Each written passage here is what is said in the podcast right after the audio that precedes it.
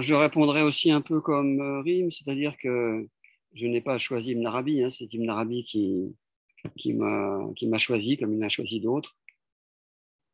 Et euh, de plus, euh, c'est une histoire à la fois, une histoire familiale un peu. Hein, c'est, Ibn Arabi, voilà, je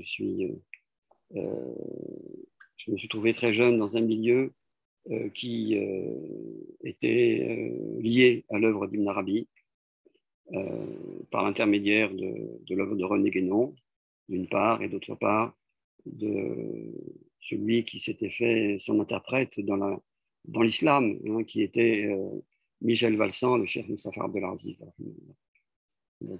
Voilà. Donc, si, vous voulez, je me suis trouvé là-dedans. Hein, donc, je n'ai pas choisi vraiment l'œuvre d'Ibn Arabi, elle s'est elle s'est euh, imposée à moi. Hein.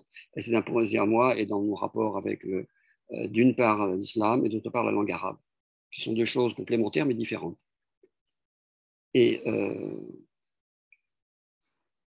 alors, ça me rappelle effectivement que le premier travail, que, j'ai, universitaire que j'ai fait, qui une maîtrise, portait sur la question de la DAB. Hein, et c'est la, manière dont Ibn Arabi dans les Futurat présente la dame, dans tous, tous, ces aspects qui, a structuré mon travail. Et, euh, je pense que euh, ça permet de répondre déjà un peu à la question pourquoi Ibn Arabi? Et euh, ensuite pourquoi Ibn Arabi aussi aujourd'hui? Voilà, c'est un maître qui, qui, nous, qui nous forme. C'est un mot adib.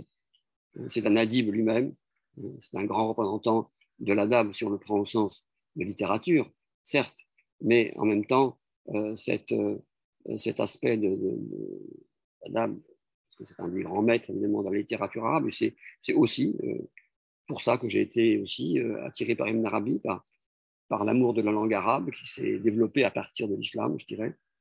Et c'est, voilà, c'est ce caractère formateur de ce mot. C'est-à-dire que quand on, est quand on le lit, il est présent. Il est présent et il nous forme.